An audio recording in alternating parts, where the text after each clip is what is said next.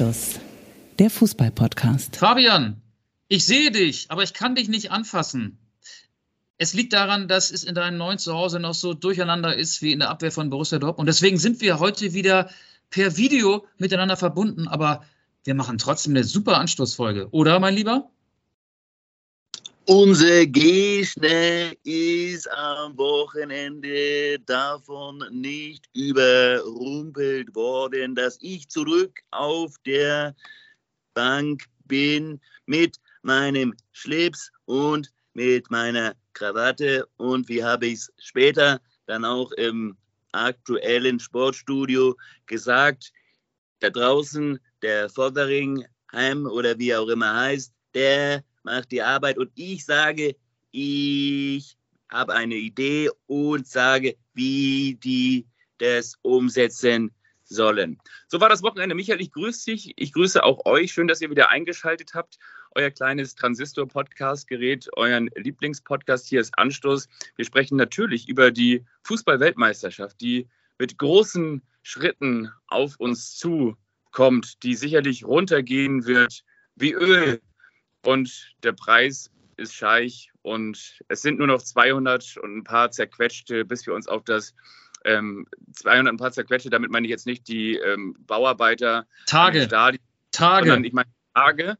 Und am 21. November um kurz nach elf freuen wir uns dann alle, dass es endlich losgeht mit Katar gegen Ecuador. Ja, wobei das ist ja, und das finde ich auch merkwürdig, erst das dritte Spiel der WM, aber trotzdem das offizielle Eröffnungsspiel. Die WM ist uns nicht scheich egal, deswegen reden wir drüber. Aber wollen wir nicht erst über die anderen Themen reden, über die aktuellen Themen, über das, was in der Fußball-Bundesliga passiert ist? Der FC Bayern gewinnt beim SC Freiburg und Robert Lewandowski schießt kein Tor. Genau, und um das einfach nochmal ganz kurz zusammenzufassen. Und jetzt bleiben Sie mal mit Ihren Augen da am Bildrand. Jetzt stehen auf mal plötzlich auf dem Platz 1, 2, 3, 4, 5, 6, 7, 8, 9, 10, 11, 12 Zwölf Mann des FC Bayern stehen drauf. Der Nagelsmann, der Julian, der kann's gar nicht fassen. Der holt jetzt seine Handschuhe aus der Tasche und zählt nochmal nach. Und oben angezeigt, die falsche, die falsche Nummer vom Kingsley Coman. Nicht die 29, sondern die 11. Ein Wechselfehler wie einst bei König Otto. Und unser Freund hier auf der Tribüne, der ist auch wieder wach. So ungefähr war es am Wochenende im Stadion, das nicht mehr ähm, mit einem kleinen Strandkorb ausgestattet ist, auf Höhe der Mittellinie, das auch nicht mehr Breisgau brasilianische Fußballspieler hat, sondern jetzt mittlerweile so heiß wie ein Freizeitpark. Aber so war es am Wochenende bei der Begegnung SC Freiburg gegen den FC Bayern München. Ein Mann zu viel. Ein Mann zu viel und 48 Stunden hat es gedauert, bis sich der SC Freiburg dazu durchringen konnte, einen Protest gegen die Spielwertung, gegen das 1 zu 4, gegen den FC Bayern einzulegen. Ich habe mir die Stellungnahme des SC Freiburg aufgerufen.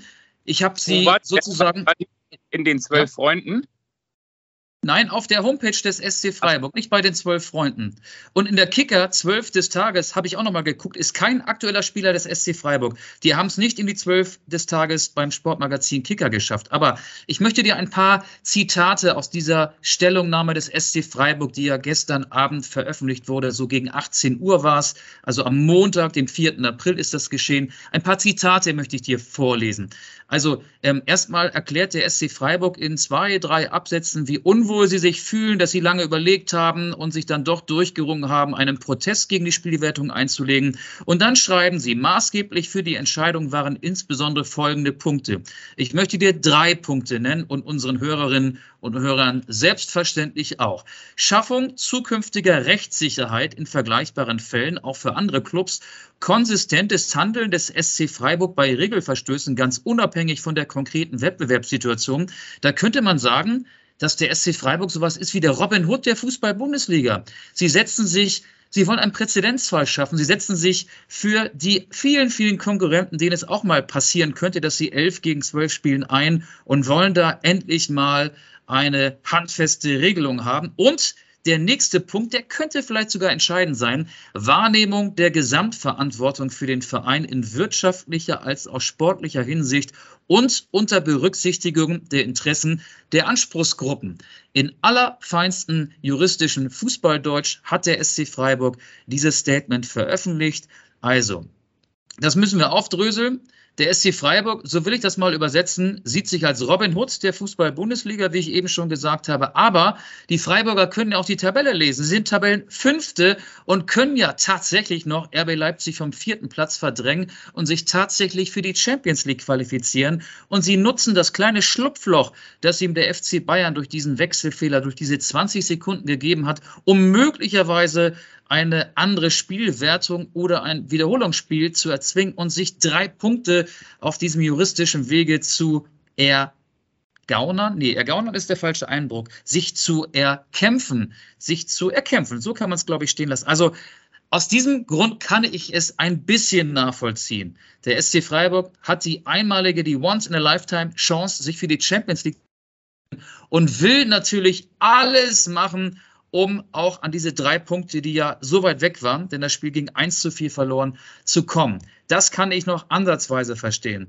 Aber mein lieber Fabian, ich möchte dir sagen, wenn wir jetzt schon dabei sind, solche klaren Spiele so juristisch nochmal nachzuarbeiten, weil eine Mannschaft 16 Sekunden lang mit einem Spieler mehr auf dem Platz war, und ich glaube, in dieser Zeit sind nicht zwei oder drei Bayern-Tore gefallen, dann sind wir auch bald dabei, dass wir Spiele sehen, die am grünen Tisch entschieden werden, weil vielleicht mal für fünf Sekunden ein zweiter Ball auf dem Spielfeld war, weil ein Balljunge gepennt hat. Ich glaube, davon sind wir da nicht mehr weit entfernt. Ist meine Haltung deutlich geworden? Deine ähm, Haltung ist sehr deutlich geworden und ich muss natürlich auch sagen, ich habe dieses Schreiben gelesen und äh, da lasse ich mir doch lieber wieder, wie damals im Reiskau, ähm, den Golfball an den Kopf werfen. Da fasse ich mir auch an den Kopf und das muss ja ganz ehrlich sagen. Äh, also, Olli Kahn hat ja gesagt, der, der sieht das ganz gelassen oder schaut dem gelassen entgegen. Und ich, ich kann mir nicht vorstellen, dass das jetzt nach sich zöge, dass A, entweder das Spiel wiederholt wird oder, oder B, 20 ähm, Sekunden jetzt noch einmal nachgespielt werden. Und gleichzeitig soll das Ergebnis ja auch ähm, beibehalten werden.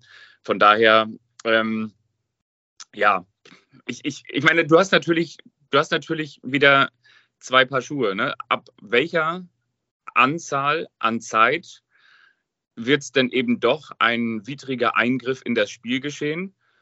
Also das ist eine, eine, Grauzone, eine ganz klare. Und das ist ja eben genau das, auf die sich ähm, momentan der SC Freiburg beruht. Und ähm, von daher bin ich mal gespannt, wie das ausgehen wird. Ja, aber der SC Freiburg hätte ja auch sagen können, ey, salopp gesprochen, drauf geschissen. Wo kein Kläger, da kein Richter. Also wenn der SC Freiburg diesen Anspruch nicht eingelegt hätte, dann wäre das Thema im Sande verlaufen. Es ist ja so, dass für die zuständige für die korrekte Abwicklung bei Auswechslung die Schiedsrichter zuständig sind. Und der DFB hat ja auch schon mal in Person von Lutz Michael Fröhlich, dem Schiedsrichterchef beim DFB, Christian Dingert und sein Schiedsrichterteam kritisiert. Ähm, auch Kathleen Krüger, die Teammanagerin des FC Bayern, die ja die falsche Rücknummer von Kingsley Coman hochgehalten hat.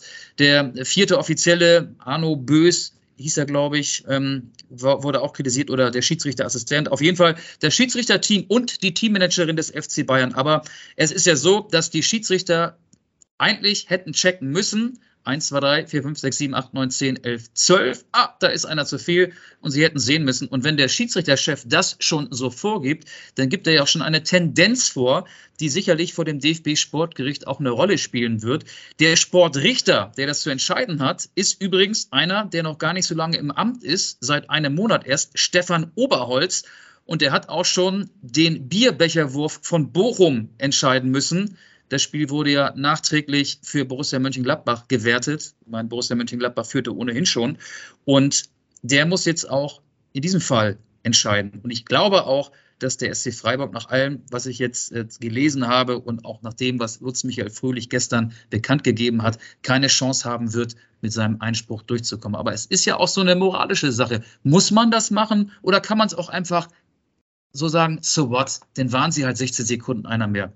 Ich hätte das besser gefunden. Auf der anderen Seite bist du doch auch jemand, der ganz klar äh, meint, wenn es Regeln gibt, dann muss man sich an welche halten. Und Nö. die. die ich sage, man muss nicht päpstlicher sein als der Papst. Mal ganz im Ernst. Ähm, wir sind bald echt dabei. Da ist keine Ahnung, eine Mannschaft greift an und dann ist in der Hälfte, die ähm, momentan verwaist ist, ein zweiter Ball. Das passiert ja ab und zu mal, aus Versehen. Ein zweiter Ball ist auf dem Rasen, weil eine Mannschaft einen Einwurf schnell ausgeführt hat und äh, der Balljunge vielleicht ähm, ein bisschen geschlafen hat. Das dauert nicht mehr lange und dann wird irgendjemand auch da dann gegen die Spielwertung Protest einlegen und dieser Fall wird dann auch vor dem DFB-Sportgericht landen. Ey, ich finde es albern, vor allen Dingen, weil das Spiel ja zu dem Zeitpunkt entschieden war.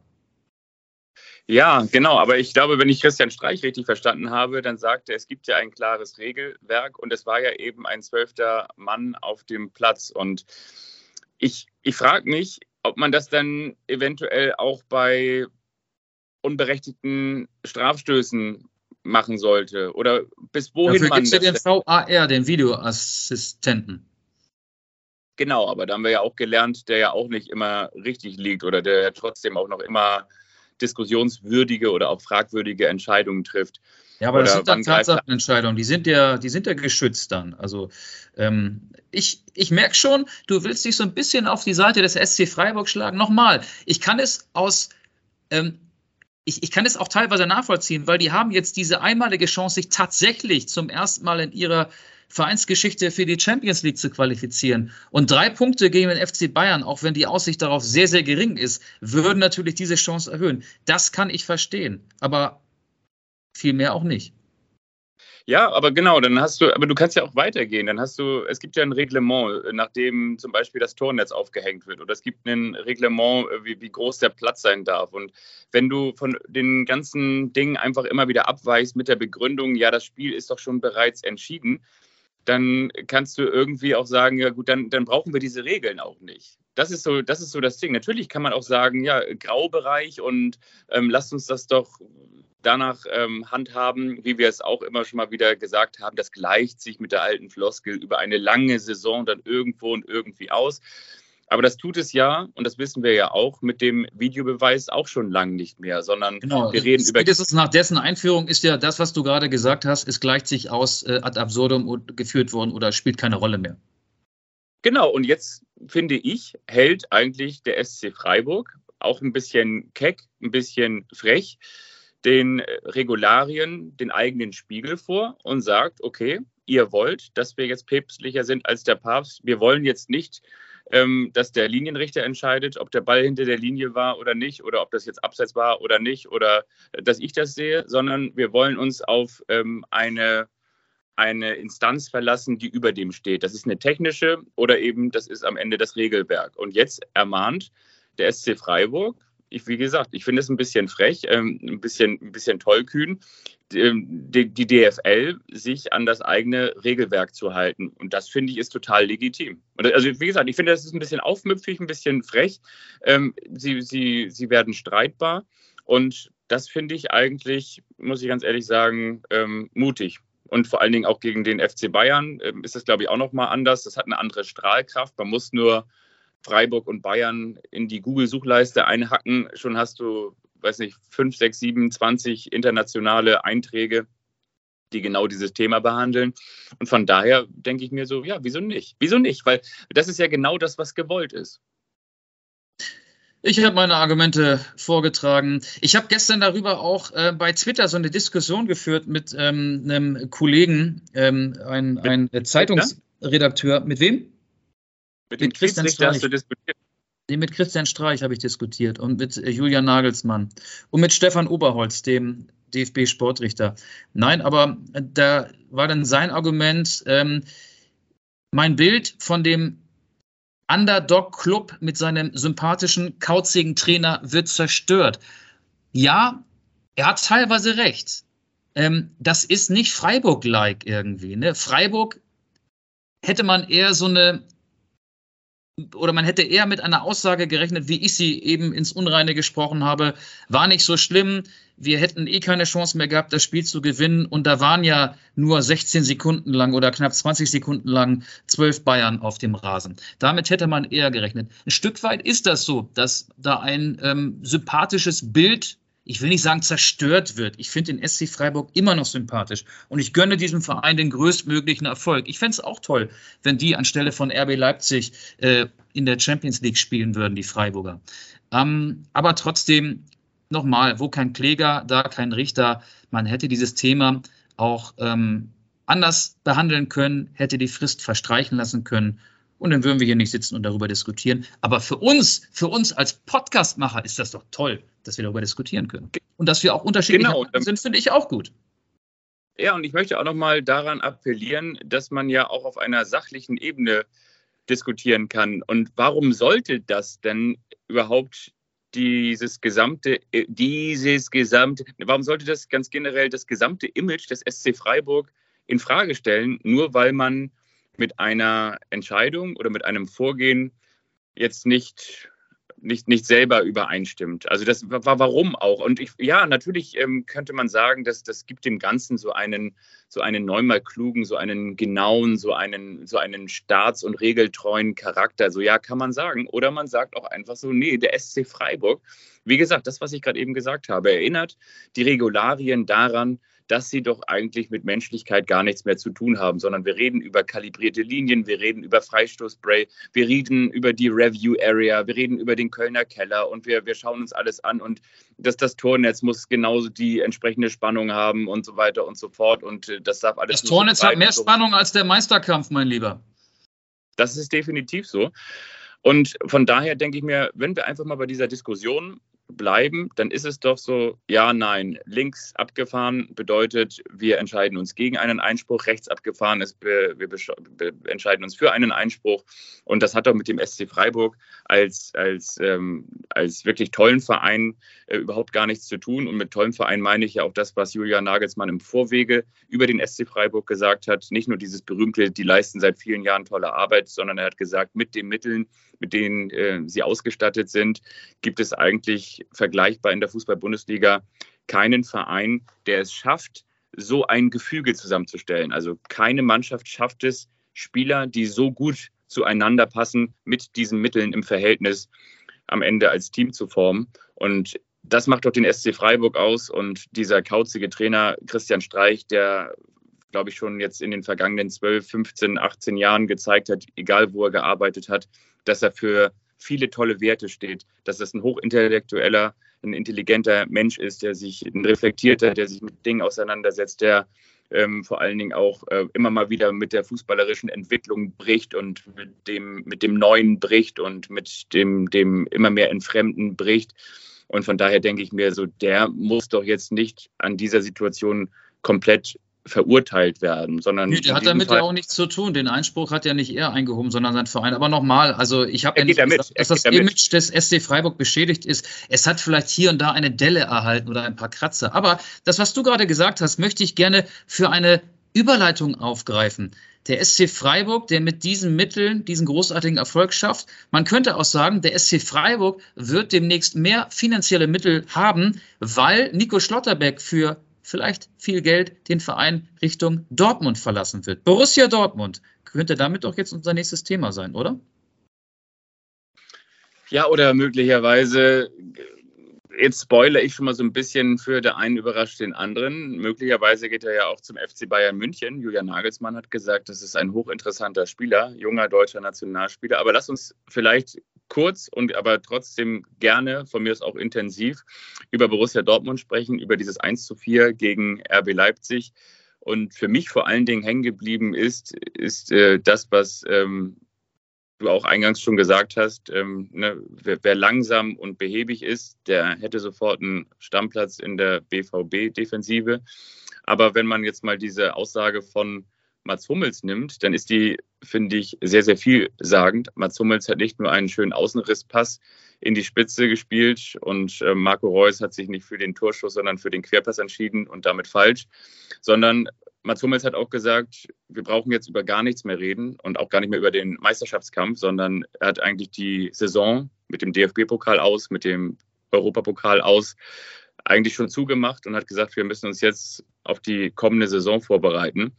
Und das wiederum bedeutet ja auch, wenn man das ein bisschen verallgemeinert, dass die erste Saison von Marco Rose als gescheitert betrachtet werden kann.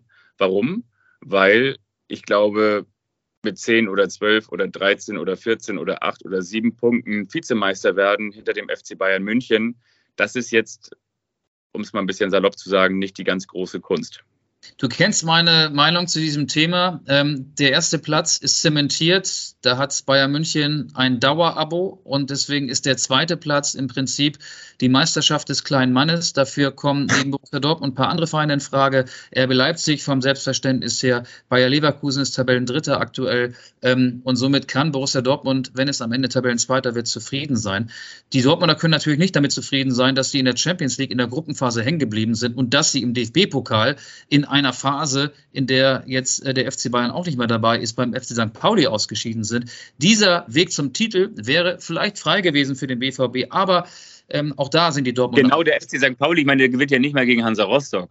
Genau, darüber reden wir ja auch noch. Aber bei Borussia Dortmund ist mir noch was aufgefallen. Ähm, mir ist nicht nur optisch aufgefallen, als ich dann die Zusammenfassung dieses Spiels gegen Leipzig gesehen habe, dass es erstmal ein sehr attraktives Spiel war, dass es auch eine herausragende Offensivleistung der Leipziger war. Das Stadion war voll, 81.000 und ein paar hundert mehr Zuschauer im äh, Dortmunder Stadion. Und ich habe vorab eine Ankündigung zum Fanmarsch von einer Fangruppierung des BVB gelesen. Die möchte ich gerne mal vortragen. Und du sagst mir, wo der Fehler ist. In dieser Mitteilung ist ein klitzekleiner Fehler. Ich trage sie dir mal vor. Das war, wie gesagt, eine Mitteilung vor dem Spiel gegen Leipzig. Ein kühles Bierchen, um die ungeübte Kehle zu befeuchten, lautstarke Gesänge auf dem Weg zur Strubelallee um schon in Topform zu sein, um den Leipziger Misthaufen aus unserem Westfalenstadion zu fegen. Zitat Ende. Wo hat sich da der Fehler versteckt? Beim Fegen? Nee. Ich hätte jetzt gesagt, du sagst beim Misthaufen. Nee, beim Westfalenstadion. Das ist ja der Signal Iduna Park. Ah, oh. Aber wir sind doch auch diejenigen, welchen, die dann sagen, das ist die Arena in in Sinsheim oder die Arena in München und wir sagen ja auch nicht Allianz Arena. Okay, ja, aber stimmt, das ist nicht das Westfalenstadion und genauso fehlt eigentlich dieser, dieser Mannschaft wirklich der, der Charakter. Und damit meine ich jetzt nicht das, das, das Potenzial und, und die Mannschaftsstärke vom Papier her, sondern das, was wir auch über viele Mannschaften wie Wolfsburg, Freiburg und äh, nicht Wolfsburg, Freiburg, sondern über Wolfsburg und Schalke, wollte ich sagen, gesagt haben, so da sind nominell erst einmal für die entsprechende Liga gute Teams, gute Kader am Start, aber das harmoniert halt nicht. Und das harmoniert auch bei Borussia Dortmund nicht. Und mir ist es auch letztendlich, und das sagen natürlich alle immer wieder mit der langsamen Abwehr, mir ist es auch zu einfach, das jetzt nur darauf zu schieben, dass die Abwehr nicht schnell genug ist, sondern Borussia Dortmund hat zweifelsohne einen, einen richtig starken Kader, aber Borussia Dortmund läuft halt nicht rund und spielt nicht konstant. Und ähm, und ja. ist von Erling Haaland abhängig, der sich von einer Verletzung zur nächsten geschleppt hat und natürlich jetzt in der entscheidenden Saisonphase nicht in seiner absoluten Topform ist, jetzt auch äh, seit vier Spielen nicht getroffen hat. Außerdem ist Borussia Dortmund eine Mannschaft, die wankelmütig ist, weil dort viele junge, entwicklungsfähige Spieler im Kader sind. Und das ist auch ein Stück weit ein normaler Vorgang. Ist natürlich doof, falscher Zeitpunkt für ein 1 zu 4 gegen Leipzig. Die Leipziger sind ja eine Mannschaft, die ja mit ähnlichen jungen Spielern von der Altersstruktur her ausgestattet ist. Also im äh, Teamvergleich werden die Leipziger noch ein bisschen jünger sein als die Dortmunder, behaupte ich einfach mal, äh, weil das ihre Philosophie ja auch so vorgeht. Aber der Zeitpunkt vor 81.000 im erstmals seit zwei Jahren ausverkauften Westfalenstadion, wie wir gerade gelernt haben, zu spielen und dann 1 zu 4 gegen Leipzig zu verlieren, ist natürlich denkbar ungünstig. Ja, absolut. Und auf der anderen Seite muss man natürlich auch sagen, des, des einen Leid, des anderen freut. Also diese Konstanz und diese Serie, die da jetzt Domenico Tedesco bei den Leipzigern losgetreten hat, die ist auch sehr beachtlich, wirkt da sehr, sehr souverän. Nicht nur sein Auftreten, sondern das macht ja wirklich, du wirst sagen, leider, so ein bisschen so wie die Gagschreiber bei Privatradios, leider guter Gag, aber äh, le leider, äh, leider attraktives äh, Spiel. Und äh, für mich auch, ich habe das auch über weite Strecken live gesehen, dieses Spiel. Ähm, und wenn du dann so beim, ich glaube, es war ein Zwischenstand von entweder 2 zu 0 oder, oder 3 zu 1, wenn du dann auch noch offensiv wechselst in Dortmund und dann auch noch Forsberg bringst und sowieso momentan unfassbar spielstarken und spielfreudigen Leimer hast, einen Kunku sowieso. Der war überragend, der Leimer, ne? Der war, ja, der, der, der, der war echt überragend. Und der hat ja diesen, diesen Lupfer auch schon gegen, gegen Fürth gemacht. Der, der kann das, wenn der herausstürzende Keeper auf ihn zurennt, den dann mit so einem angetäuschten Schuss einfach nur zu überlupfen. Und ja, Borussia Dortmund haben wir drüber gesprochen. Das, das äh, wird nichts mehr. Die, und die Frage ist, die man, glaube ich, wirklich sich beantworten muss, machen Sie das jetzt so die nächsten Jahre weiter, wie Sie es am Ende auch unter Favre gemacht haben, gesagt haben, das ist ähm, zum, zum Leben zu wenig, zum Sterben zu viel? Oder treffen Sie die Entscheidung und schielen oben auf der VIP-Tribüne eine Reihe nach vorne und sagen, da sitzt doch unser Frühstücksdirektor, wollen wir den nicht nochmal fragen, ob der nicht Lust hat, noch mal was Neues aufzutischen. Und damit meine ich natürlich Edin Terzic. Ähm, Ach so, ich dachte, ich du meinst Matthias Sammer. nee, der sitzt ja neben Watzke. Ja, stimmt. Ähm, ja, also ich kann mich da nur wiederholen. Als Tabellenzweiter ist Borussia Dortmund am Limit angekommen. Der Abstand der Bayern zu den Bayern, was die Punktzahl angeht, wird am Ende wahrscheinlich wieder ähm, ein bisschen zu groß sein. Aber ansonsten kann sich jede Mannschaft, die hinter Bayern München Zweite wird, glücklich schätzen. Ähm, du hast gerade gesagt, du hättest das Spiel über weite Strecken gesehen. Ich habe am vergangenen Wochenende auch ein Spiel über weite Strecken gesehen. Man könnte sagen, über die volle Distanz plus vier Minuten Nachspielzeit. Du hättest wahrscheinlich gedacht, ich weigere mich, über, um über das 0 zu 1 von St. Pauli bei Hansa Rostock zu sprechen, aber ich bin bereit. Wir können über alles reden, wenn du möchtest. Dazu müssen wir sagen, nicht immer, aber immer öfter trinken wir keinen Klaustaler, sondern schicken wir uns in eine kleine in einer kleinen WhatsApp-Gruppe mit unserer großen Redaktion immer Themen, die wir beackern wollen. Und dieses Thema tauchte da nicht auf. Daran musste ich nochmal Michael Augustin erinnern. Und ich habe das dann wie so ein, wie so ein ähm, Polizeiauto mit so einem Wasserstrahl obendran festgemacht, äh, habe ich ihm das dann rübergespritzt in die WhatsApp-Gruppe. ähm, wollen, ja, genau. Doch, von mir aus können wir auch gerne schon darüber sprechen. Doch lass uns doch über dieses, ähm, dieses war das jetzt ein, was war das? Kein Nordderby, was war das Hassderby, oder? Na, rein geografisch war es ein Nordderby. Ne? Also Rostock ist jetzt nicht so weit von Hamburg entfernt. Es war ein sehr intensives Spiel und vor dem Spiel ähm, waren so zwei Statistiken ähm, mir präsent oder bin ich auf zwei Statistiken gestoßen, die unterschiedlich hätten sein können. Der FC Hansa ist die Mannschaft, die führt die meisten Zweikämpfe in der zweiten Liga und bekommt die meisten gelben Karten. Der FC St. Pauli ist das Team, das die wenigsten Zweikämpfe in der zweiten Liga führt und die wenigsten gelben Karten bekommt. Und du hast von der ersten Minute an gemerkt, dass der FC Hansa genau das, was diese Statistik besagt, auch auf den Rasen bringen will. Härte, Leidenschaft, Kampf, Einsatz. Es ging schon in der dritten Minute los, als äh, Verhoek am äh, an der Außenlinie Jakov Medic den Verteidiger von St. Pauli abgeräumt hat. Danach fiel das 1 zu 0 von Simon Rhein. Das wurde dann ähm, nach Videobeweis ähm, zurückgenommen, weil der Einsatz von Verhoek gegen Medic als Stürmerfoul gewertet wurde. Und dieser Einsatz zog sich komplett durch. Und der FC St. Pauli hat ja seine bisherigen ähm, Siege meistens aufgrund seiner spielerischen Klasse geholt weil Leute wie vor allen Dingen Kofi Chiré und Paccarada super gut kicken können. Auch Hartl ist einer, der kann gut mit dem Ball umgehen und kommt nicht über die Zweikampffährte. Und diese Spieler kommen da nicht mit klar. Die können nicht aus ihrer Haut. Die können das fußballerische Feine, das sind fußballerische Feingeister, aber sie können mit dieser Spielweise nichts anfangen. Und deswegen war das ein absolut verdienter Sieg von Hansa Rostock, gemessen an den Torchancen. Hansa Rostock hatte am Ende drei gelbe Karten, der FC St. Pauli keine einzige. Das kann was bedeuten, das muss nichts bedeuten, daran will ich mich jetzt gar nicht festbeißen. Aber das war verdient. Aber ich starte schon mal die nächste These. St. Pauli spielt ja am Wochenende, am Samstag oder am Sonnabend, wie wir hier im Norden sagen, gegen Werder Bremen. Und dieser Gegner liegt in der aktuellen Phase St. Pauli besser als Hansa Rostock weil die Bremer mitspielen. Die setzen auf Umschaltspiel, die setzen ähm, auch auf eher das Technische, auf ähm, wirklich gut ansehnlichen Fußball. Und ich glaube, das Spiel wird St. Pauli besser in die Karten spielen, als das am vergangenen Samstag in Rostock. Also Rostock Sonnabend. ist mehr Strafe und der FC St. Pauli ist einfach ein bisschen mehr Hummer, ist ein bisschen mehr Kaviar, ist ein bisschen mehr Feingeist. Ja, unter Timo Schulz mit den Spielern schon, ja. Also St. Pauli hat ja früher, und das früher ist noch gar nicht so lange her, auch so gespielt wie Hansa Rostock. Aber die Mannschaft wurde äh, unter Timo Schulz und seinem Trainerteam spielerisch weiterentwickelt, ist deswegen ja auch ähm, schon ein paar Mal Tabellenführer gewesen. Auch das eine interessante Statistik. 14 Mal Tabellenführer in der zweiten Liga vor diesem Spieltag. So viel wie alle anderen Mannschaften zusammen nicht. Also der FC St. Pauli steht ja aufgrund seiner guten fußballerischen Entwicklung da oben und die kam halt in diesem von Rostock hart geführten Spiel nicht zur Geltung. Das ist gar kein Vorwurf. Hansa Rostock hat das überragend gemacht. Nimm uns doch mal mit an den roten Teppich, an das Ostseestadion, da wo die Stars und Sternchen ein- und ausgehen. Nein, an den fußballerischen roten Teppich. Was ist denn so ein bisschen drumherum passiert? Ich habe gesehen, dass der Tweetsrichter auch noch einen Tweet von dir ähm, groß aufgezeigt hat beziehungsweise favorisiert hat. Da hast du zum Beispiel irgendwie was bei, bei Twitter gepostet, dass es da auch so einen Wasserwerfereinsatz gab außerhalb des Stadions.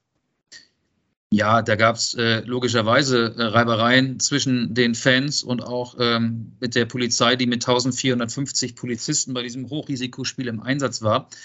Ähm, ich kann nicht sagen, was vor dieser Szene passierte, ähm, aber ich habe halt ein Filmchen gemacht, wie der Wasserwerfer in eine Fanmenge, die sich vor dem, auf dem Vorplatz vor der Gästekurve befand, reinspritzte, wo vorher wohl Böller gezündet worden sind und auch ähm, Pyrotechnik in Richtung der Polizisten, vielleicht sogar in Richtung der Hansa-Fans geworfen worden ist. Ich weiß nicht, von wem das ausging, weil ich das logischerweise nicht alles beobachten konnte.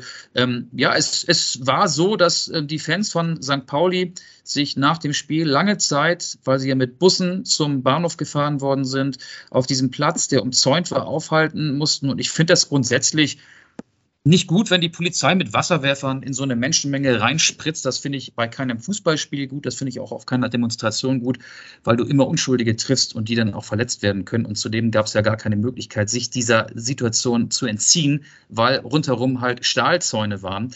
Ähm, genau, das habe ich ich, ich, ich, fand das nicht gut. Ich kann aber nicht sagen, von wem jetzt äh, welche Eskalation ausging. Das ist ja offenbar auch immer noch ähm, ein Thema, weil der FC St. Pauli angekündigt hat, nachdem er sich mit seinen äh, Fans ähm, unterhalten hat, Augenzeugenberichte eingeholt hat, noch ein Statement zur Veröffentlichung, äh, in dem es äh, dann genauere Angaben geben soll. Und der FC St. Pauli hat auch gesagt, die Polizei hätte sich gewalttätig ähm, gegen die eigenen Fans durchgesetzt. Da war von Polizeigewalt die Rede. Das kann ich im Detail überhaupt nicht bewerten. Ähm, aber ich habe gesehen, wie da Wasserwerfer eingesetzt worden sind. Und sowas finde ich grundsätzlich doof, ehrlich gesagt. Du kennst mich ja als investigativen Journalisten und deswegen muss ich natürlich auch nochmal nachfragen. Ich will gar kein Salz in die Wunde streuen, auch wenn das möglicherweise so wirken mag. Aber wechselt nun Kofi Chiré zu Borussia Mönchengladbach, ja oder nein?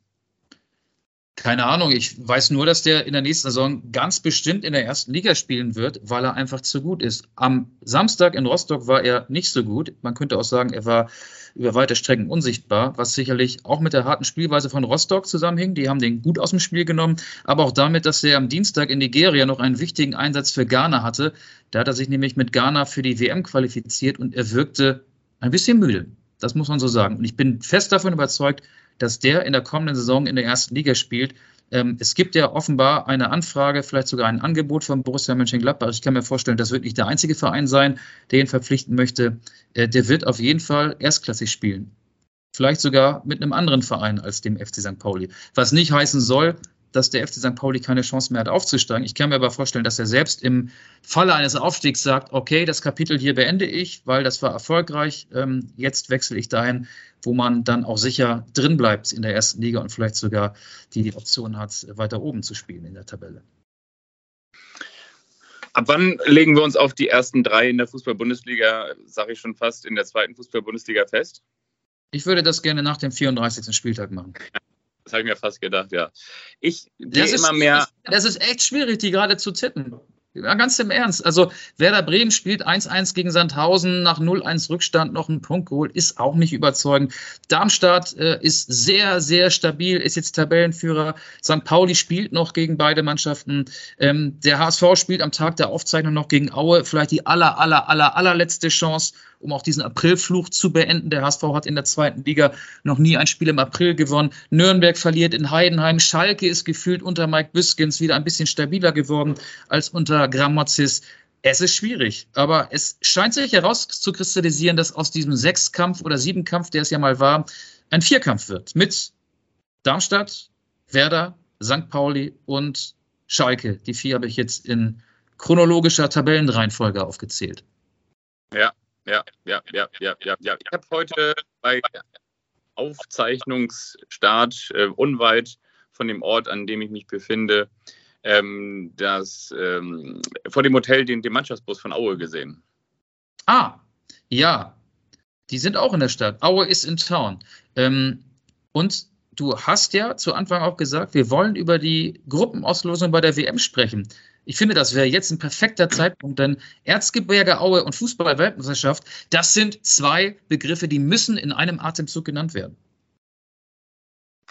Ja gut, ich habe jetzt hier Germany, Germany gezogen aus dem Lostopf. Ja gut, ja, also es, es ist, äh, ich glaube, das wissen wir alle, es ist keine Hammergruppe. Ich glaube, wir müssen jetzt die einzelnen Gegner auch nicht mehr auseinandernehmen. Am meisten Angst haben wir sicherlich vor dem Bochumer Asano. Und dann kommt vielleicht noch ein bisschen Danny Olmo dazu, wenn er so trifft wie am Wochenende. Und dann warten wir auf entweder Neuseeland oder Costa Rica. Da, da warten wir dann auf Winton Rufer, ob, wie gut der noch drauf ist, ne? Ob Winton ja. Rufer noch ähm, in der Lage ist, äh, die Trefferquote von Werder Bremen bei einer WM zu zeigen.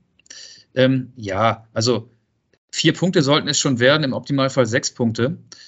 Aber gegen Spanien sehe ich Deutschland klar am Nachteil. Das haben ja auch die letzten Auftritte. Und da können wir, glaube ich, äh, den Bogen über die letzten, da können wir 2008 anfangen. Das sind äh, von heute an 14 Jahre, den Bogen über die letzten 14 Jahre spannen. Ähm, die Spanier liegen uns nicht. Das hat ja auch Oliver Bierhoff dann schon am Losung gesagt. Und da hat er recht. Aber so ähnlich wie ein Trailer über die beste zweite Liga aller Zeiten, wie wir den ja vor jeder Saison dann immer wieder hören müssen, so gibt es jetzt auf jeden Fall die, die beste WM aller Zeiten. Das sagt ja, einer. Gianni, ja, Gianni. Gianni Inflagranti wurde dabei erwischt, wie er in demselben Kaff nämlich wohnt, äh, dessen größter Fan er ist und das ja angeblich nur weil seine Kinder da auch irgendwie äh, studieren und er in der Nähe der Kinder sein möchte. Ähm, aber wenn man so ein bisschen zwischen die Zeilen schaut, dann soll es ja angeblich auch irgendwelche Schweizer Konten geben, die er in der Schweiz aufgelöst hat und mit nach Katar, mit nach Doha genommen hat.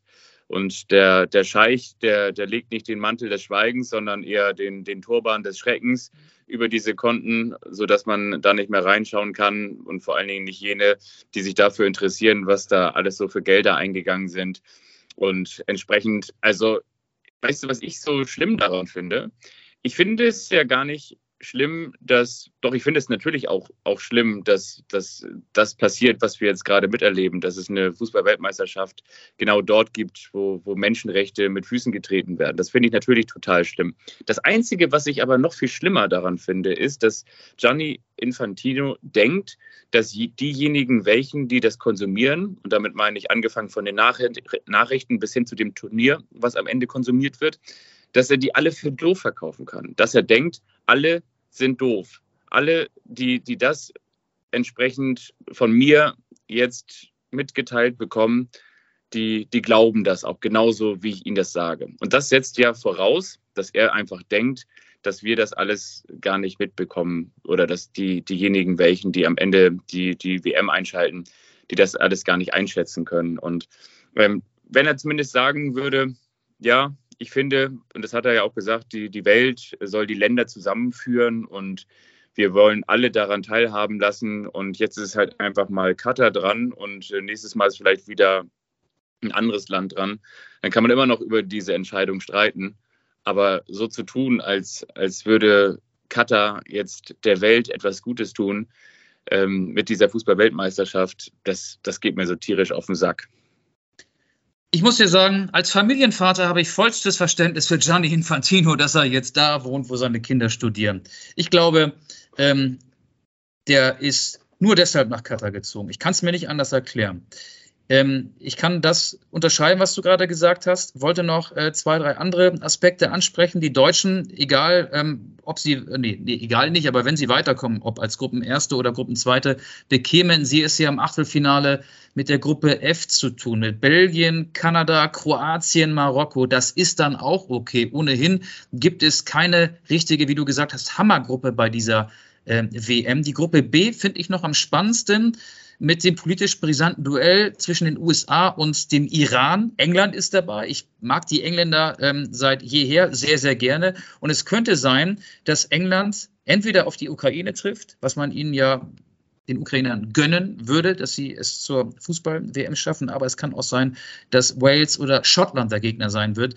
Ein Duell England gegen Wales oder England gegen Schottland in der Vorrunde hätte natürlich auch eine gewisse Brisanz. Und was ich auch noch, das ist dann der dritte und letzte Aspekt, den ich ansprechen möchte, ähm, sehr besonders finde und auch ein bisschen schräg finde. Katar-Ecuador ist das Eröffnungsspiel am 21. November. Der WM-Gastgeber bestreitet ja bei jeder WM das Eröffnungsspiel. Aber es ist das dritte Turnierspiel. Es geht los mit Senegal gegen, gegen die Niederlande und dann folgt England gegen den Iran und dann erst Spiel Nummer drei, Katar, Ecuador. Und das ist das Eröffnungsspiel. Aber auch das ist wahrscheinlich nur bei der WM in Katar so, weil es einfach so sein muss. Finde ich total skurril. Ja, und das kennen wir noch so ein bisschen von der WM 2002 in Japan und Südkorea. Dann heißt es plötzlich wieder vormittags laufen die Spiele. Die westliche Bevölkerung muss sich entweder freinehmen oder lässt diese WM einfach den, den Buckel runterrutschen. Und ja, ähm, ich glaube, dass das Kuriositätenkabinett hat viele Show-Einlagen für diese Weltmeisterschaft für sich reklamiert. Und ich glaube, da musst du nur überall hinschauen. Ob es nun das Maskottchen ist, gut, das wird bei jeder EM und WM auseinandergenommen. Das sieht das, immer scheiße aus. Das, das, schmeckt nie jemanden. Aber ja, ähm, es, es ist ja wohl so, dass die WM-Stadien alle so um und bei 30 Kilometer auseinander liegen. Und im Vergleich dazu bei der kommenden Fußballweltmeisterschaft in Kanada, Amerika und Mexiko liegen sie dann nicht 30 Kilometer auseinander, sondern irgendwie acht Flugstunden. Also, also es ist halt, es ist halt alles sehr, es ist, es, es ist alles sehr skurril und ich, ich werde damit nicht warm und trotzdem. Aber, aber, da wärst du, da, da würde dir warm werden, weil es da sehr, sehr warm ist, auch im Winter sehr, sehr warm ist. Ja. Ja. Ich glaube, wir können das Rad nicht zurückdrehen. Viele Kritiker sagen ja, hey, man muss die WM boykottieren. Ähm, es gibt Menschen, die sagen, das hätte man vorher, vor zehn Jahren machen müssen, als es zur Entscheidung kam, die WM dort in Katar auszutragen. Aber soll ich dir mal was sagen? Ja? Ich will, will mal ganz kurz da reingrätschen.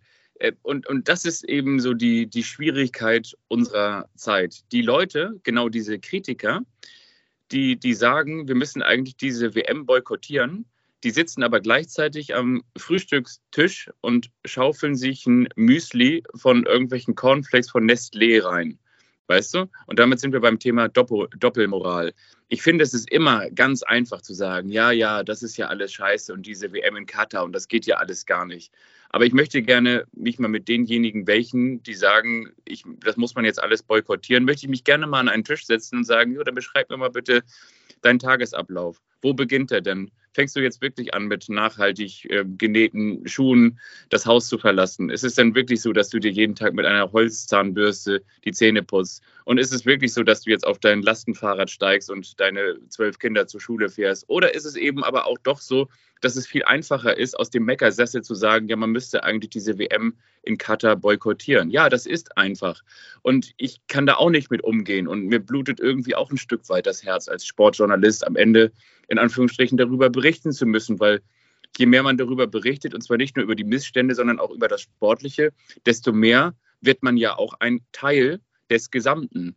Man macht sich zwar nicht mit dem Event gemein, aber man wird ein Teil des Gesamten, weil die Sportberichterstattung ist ja auch ganz einfach betrachtet ein bisschen Werbung für das Event.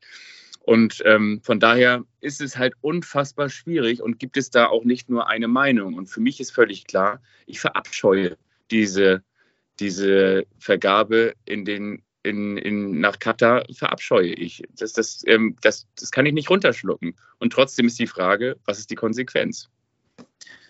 Katar hatte ja in den vergangenen Jahren viele Sportereignisse. Die Handball-WM hat da stattgefunden, die Leichtathletik-Weltmeisterschaften haben da stattgefunden.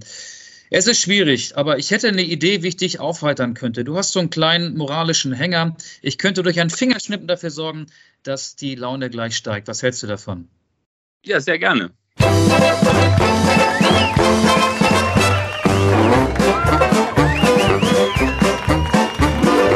Das ist der eine, der überrascht den anderen. Und wiederum der andere, der weiß nichts davon. Den anderen. Und wiederum der andere, der weiß nichts davon.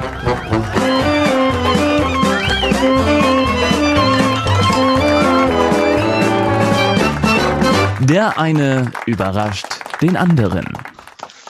Ja, ich möchte, ich möchte mal, ich fange mal ruhig an. Ich fange Ja. mal ruhig an. Ich mal. habe eine große Recherche losgetreten und muss ganz ehrlich sagen, ich bin mit dieser Recherche so ein bisschen auf, auf Grund gelaufen. Und zwar habe ich mir überlegt, ich möchte in der heutigen Folge von Der eine überrascht den anderen, das war natürlich auch ein äh, sehr, sehr großes Thema in diesem Podcast, mit dir über den SC Freiburg und den FC Bayern München sprechen. Und zwar möchte ich mit dir über die Spieler sprechen, die sowohl für den SC Freiburg als auch für den FC Bayern München gespielt Nils haben. Petersen. Stopp, stopp, stopp, stopp, stopp. Du darfst jetzt nicht einfach schon reinrufen. Das ist so wie früher in der Schule. Du zeigst auf, wenn du weißt, von wem die Rede ist. Wir fangen an. Ich spielte 1994, 95 beim FC Bayern München. Ich erzielte 22 Tore. Ich erzielte in 22 Spielen ein Tor für den FC Bayern München. Danach wechselte ich zum SC Freiburg. 1995 war das der Fall. Ich spielte beim SC Freiburg bis 1997. Ich hatte blondes, langes Haar.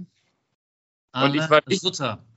Ich war nicht der, der blonde Engel, ich war nicht Bernd Schuster, sondern ich war ein Schweizer Nationalspieler. Und jetzt hast du schon dreimal reingerufen. Die Antwort ist richtig. Ich heiße. Alain Sutter, wie oft denn noch? Das ist, das ist sehr, sehr richtig. Wir springen in das Jahr 2011 nach einer herausragenden Saison bei Energie Cottbus. Nils Petersen. Nils Petersen. Nils Petersen. Du bist so gemein, ey. Ohne Witz, du bist so gemein. Und pass mal auf, jetzt sag ich dir. Genau, ich will es aber trotzdem noch kurz erzählen. Ich wechselte 2011 zum FC Bayern München. Wenig überraschend konnte ich mich dort nicht durchsetzen. Ich erzielte in neun Spielen zwei Tore, Tore. wechselte dann wieder weg und spielte seit 2015 beim SC Freiburg. 216 Spiele und 88 Tore. Unter anderem wurde ich auch Nationalspieler für eine kurze Zeit. Mein Name ist Nils Petersen. genau. So und jetzt darfst du mir helfen. Ich habe wirklich ins, ich bin ins Archiv gegangen und habe gestöbert. Es gibt gar nicht viele Spieler, die sowohl für den SC Freiburg als für den FC Bayern München gespielt haben. Es Vielleicht ja gibt demnächst natürlich Nico Schlotterbeck. Genau, und dann habe ich gesagt, vielleicht demnächst Nico, Nico Schlotterbeck. Wenn man jetzt sagen würde, welche Spieler haben sowohl für den SC Freiburg als äh, auch für Borussia Dortmund gespielt, dann wird man natürlich sagen, natürlich Harry de Kehl. Gever, Sebastian Kehl, Jörg Heinrich, Bashiru Salou. Obwohl Nee, Bashiru Bashiru Salou war nicht in Dortmund. hat, hat, nicht bei Freiburg gespielt, oder? Nee, der war weder bei Freiburg noch bei Dortmund. Der war bei Borussia Mönchengladbach, Bei Duisburg, Dortmund hat er gespielt. Bitte? Bei Dortmund hat er gespielt. Bashiru Salou bei Dortmund? Ja. Echt? Bin ich mir ganz sicher. Ui. Guck das nach. Genau, du, du kannst ja nochmal überlegen, ob es eine gemeinsame Schnittmenge zwischen dem SC Freiburg und dem FC Bayern gibt. Nee, dann gab es natürlich das, das Golfballspiel. Dann gab es natürlich die, dieses sensationelle Spiel, wo Robert Lewandowski den Ball aus der Luft runternimmt, dann auf den linken Fuß nimmt, auf den rechten Fuß nimmt und in der, glaube ich, 91. Spielminute steht er da nicht, Bashiru Salou? Doch, du hast recht. Sehr gut von dir. Ähm, Bashiru Salou, die Station Gladbach, Duisburg, Borussia Dortmund, eine Saison 1998, 99, dann Frankfurt, Rostock, Aachen. Das waren seine Bundesliga-Stationen. Bashiru Salou hat für Borussia Dortmund gespielt. Aber ich fand die Idee so schön und wenn ihr da draußen, liebe Podcast-HörerInnen, wisst, welcher Spieler sowohl für den SC Freiburg als auch für den FC Bayern München gespielt hat, dann schreibt uns das genauso. Freuen wir uns über positive Bewertungen, natürlich gerne über Apple Podcasts oder auch bei Spotify. Michael, bist du jetzt sehr enttäuscht von mir, dass es nur zwei Spieler sind? Nee, aber Spotify ist ein gutes Stichwort. Äh, mein Quiz hat auch mit dem mit Spotify zu tun, mit dem FC Barcelona. Große Ereignisse werfen ihre Schatten voraus. Ja, der FC Bayern muss gegen den FC Villarreal in der Champions League antreten, aber Eintracht Frankfurt spielt am Donnerstag in der Europa League, die uns ansonsten am allerwertesten vorbeigeht, gegen den großen FC Barcelona. Deswegen kommt jetzt hier für dich, speziell für dich, especially for you, das FC Barcelona Quiz. Der FC Barcelona hat ja 1,35 Milliarden Euro Schulden hat aber trotzdem Spieler wie Aubameyang und Ferran Torres verpflichtet und hat einen Mega-Deal mit Spotify abgeschlossen. Das Stadion wird demnächst Spotify Camp Nou heißen. Auf den Trikots wird das Spotify-Logo zu sehen sein. Das gibt dann vier Jahre lang jedes Jahr 60 Millionen Euro für Barcelona. Für den Stadionnamen bekommt Barcelona 5 Millionen Euro im Jahr. Dann wird Spotify auch noch die Trainingsklamotten drei Jahre lang für jeweils 5 Millionen Euro Sponsoren. Ein Ärmelsponsor-Vertrag steht auch im Raum. Jetzt die erste Frage. Wie heißt unsere Spotify-Playlist? Anstoß. Welche Songs packst du drauf? Ich packe rauf und zwar, weil ich das so schön fand, dass Ali Dai auch neben Cafu und Lothar Matthäus und den ganzen großen Stars von früher, JJ Okocha, bei der WM-Auslosung mit dabei war, würde ich gerne raufpacken. Und zwar Hooray, Hooray, it's a Ali Ali Day. Und zwar ist das natürlich im Original von Boney M. Hooray, Hooray, it's a Holly Holly Day. Und noch ein kleiner Gag, den man natürlich auch gerne twittern kann. Spotify wird neuer Hauptsponsor beim FC Barcelona. Wie heißt ab sofort die Startaufstellung? Playlist. Ja, gut. Komm. Von, von, von, mir gibt's, weil du ja eben ähm, so richtig dolle Bauchschmerzen hattest, als du über die WM in Katar gesprochen hast. Ähm, dir ist wahrscheinlich danach dich zu übergeben. Ähm, du müsstest mal auf die Keramik. Deswegen habe ich den Song Keramik von Öl ähm, auf der Liste. Öl und Katar passt ja auch wieder gut zusammen. Aber ich bin noch nicht fertig mit dem FC Barcelona Quiz, nämlich das fängt jetzt gerade erst an. Okay, Im aktuellen Kader des FC. Wenn du danach fertig bist, dann gibt es noch einen kleinen Gag. Aber erstmal du jetzt. Okay, es gibt akt vier aktuelle Ex-Bundesligaspieler im Kader des FC Barcelona. Einen habe ich schon erwähnt, eben hier Emerick Aubameyang. Ähm, wer bin ich? Ich habe auch für Borussia Dortmund gespielt. Ich habe ähm, auf dem Rasen teilweise spektakuläre Leistungen gezeigt. Ich war torgefällig. Wer? Dembele, Osman Dembele. Stimmt. Der nächste hat einen einzigen Bundesliga-Verein gehabt, sehr lange, und ist dann vor vielen, vielen Jahren zum FC Barcelona gewechselt. Er spielt auch hin und wieder für die deutsche Fußballnationalmannschaft. Toni aber Groß. er darf den Ball in die Hand nehmen. Also Marc-André Ter Stegen. Toni Kroos hat ja auch für Leverkusen gespielt. Ja, und spielt bei Real Madrid. Und der vierte ist dann tatsächlich ein bisschen schwierig.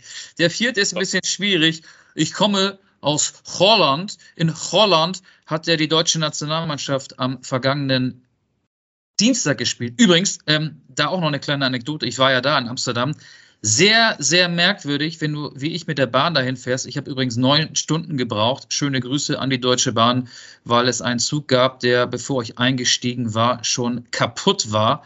Und dadurch habe ich dann auch Anschlusszüge verpasst. Aber du fährst mit der Bahn nach Holland und bist dann irgendwann der Einzige ohne Maske ohne Maske im Zug, weil ähm, die Niederlande ist komplett maskenfrei. Das Stadion, gefüllt mit mehr als 50.000 Zuschauern, war auch komplett maskenfrei. Das ist nach zwei Jahren Pandemie echt ungewohnt und ich habe dann auch die Maske größtenteils getragen, zumindest ähm, in geschlossenen Räumen und auch in Bahnen, in geschlossenen Räumen auf Schienen sozusagen. Das nur als kleiner Randaspekt. Jetzt kommen wir zu dem Spieler, den ich suche. Er ist Stürmer, kommt als solcher gar nicht so oft zum Einsatz beim FC Barcelona und er spielte in der Bundesliga vor einigen Jahren für Borussia Mönchengladbach und war da ein Flop-Transfer. Glück de Jong. Ja, gut, gut, gut. Schätzfrage. Der Kaderwert des FC Barcelona. Quelle transfermarkt.de. 679 Millionen Euro, 1,2 Milliarden oder 505 Millionen Euro? Was glaubst du? 505 Millionen Euro. Nein, 679. Beim FC Barcelona spielt auch ein alter Freund von mir. Wir kennen uns sehr gut, weil wir nebeneinander eine ereignisreiche. Dani Alves. Ja, ich wollte gerade sagen Fahrt hatten, aber es war ja ein Flug, ne? Genau, Dani Alves. Wir sind zusammen von Tokio nach Frankfurt gefahren. Er dann nach Brasilien, aber dann zum FC Barcelona. Hat übrigens in zehn Spielen einmal getroffen mit 38, also er kann es noch so ein bisschen. Trainer des FC Barcelona ist seit November 2021 Xavi mit X vorne. Nicht Xaver, sondern Xavi. Xavi hat ja lange, lange, lange, lange Zeit auch den Spielstil der spanischen Nationalmannschaft geprägt. Wie hieß das damals, was die Spanier gespielt haben? Dieses Kurzpassspiel. Viele Kontakte. TikTok, Tiki-Taka oder Takatuka? Tiki-Taka. Stimmt. Jetzt gucken wir in die Vergangenheit des glorreichen FC Barcelona. Ich zähle dir vier Namen auf. Drei davon haben tatsächlich für Barca gespielt, einer nicht. Und du sagst mir, wer nie für Barcelona gespielt hat. Bist du bereit? Ja. Samuel Eto'o, Zlatan Ibrahimovic, hat gespielt. Kevin Prinz Boateng oder. Luca Toni.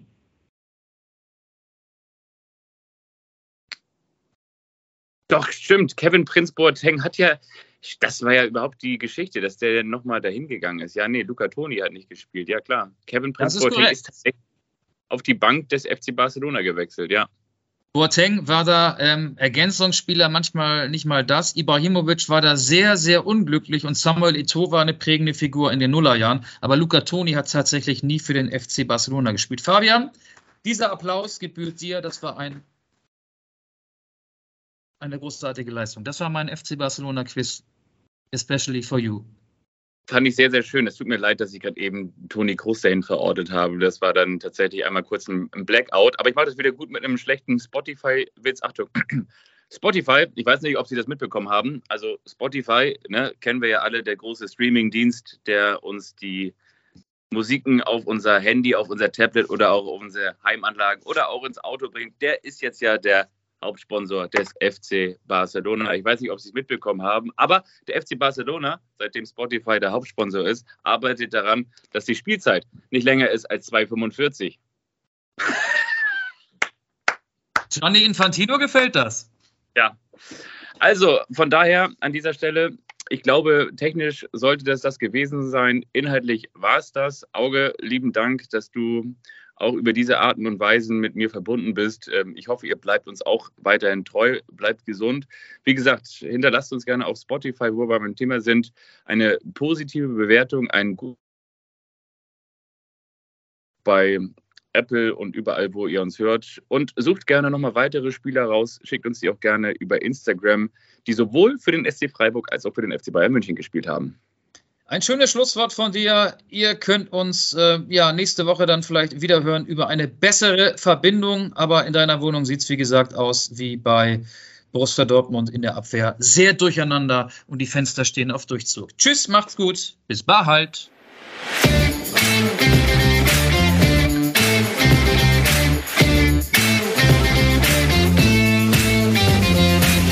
Anstoß, der Fußball-Podcast.